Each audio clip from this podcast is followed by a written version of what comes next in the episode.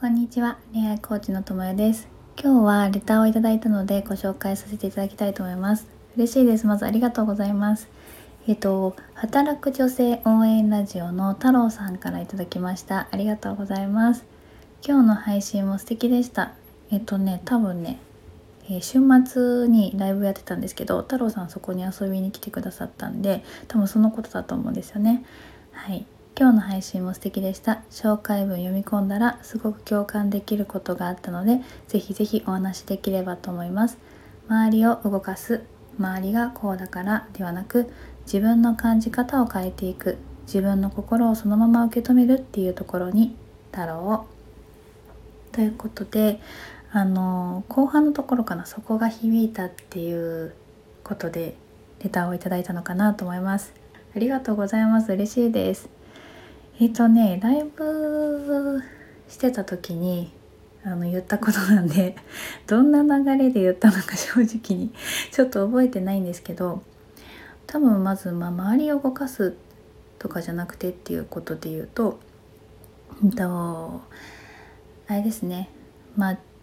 他の人他人とか相手はコントロールできないっていうことかなと思うんですけどあの相手を変えることはできない。ですよね。うん、で自分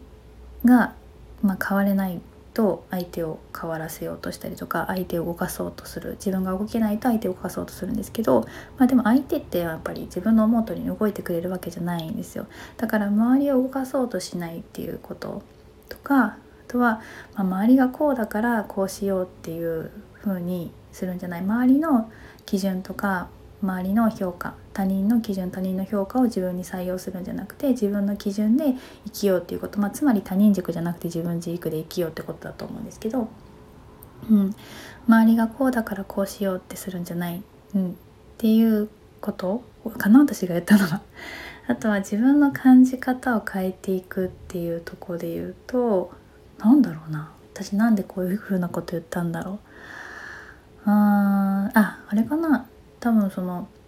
意味付けっていうのは全部自分がしてることだからなんか事実っていうのは一つしかないんだけどその事実とかに対してこうどういう意味を持ってみるかあのプラスの局面で見るかとかマイナスで見るかとか陽で見るか陰で見るかとか、まあ、どの角度から見るかによってとかどういう意味付けをするかっていうのは自分次第なんだよね。うん、だからあの自分でどういうふうに、まあ、味付けするっていうか意味付けをしてもいいんだけどそれが自分の感じ方を変えていくっていうことだよね。うん、そうだからなんだろう別にマイナスに意味つけるのも自分だし一つの事実に対してもでもプラスにつけるのも自分だしそれだったら自分プラスに意味付けた方が絶対いいよね。うん、でも大体不安になってる時って勝手に自分でマイナスに意味付けしてるだけなんだけど、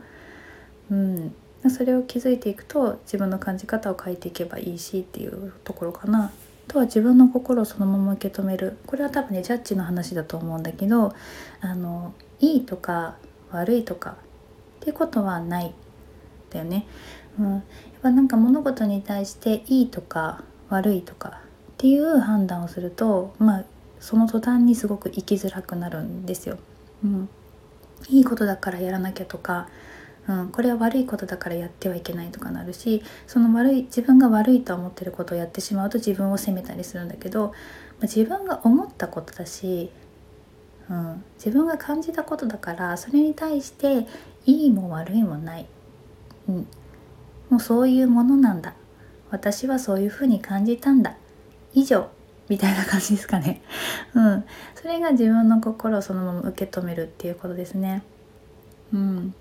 そう。なんかそれもねやっぱりこういうのは良くない悪いとか良くないとかいいとかっていうのも、まあ、結局それを誰が言ってんのかっていうことだよね。うん、自分が本当に思ってるのか誰かが思ってるからそう言ってるんじゃないかとか、うん、だからいい悪いとかはないからそのまま受け止めていいんだよっていう、うん、そこに何か評価しなくていいんだよっていうことを話したんだと思います。はい。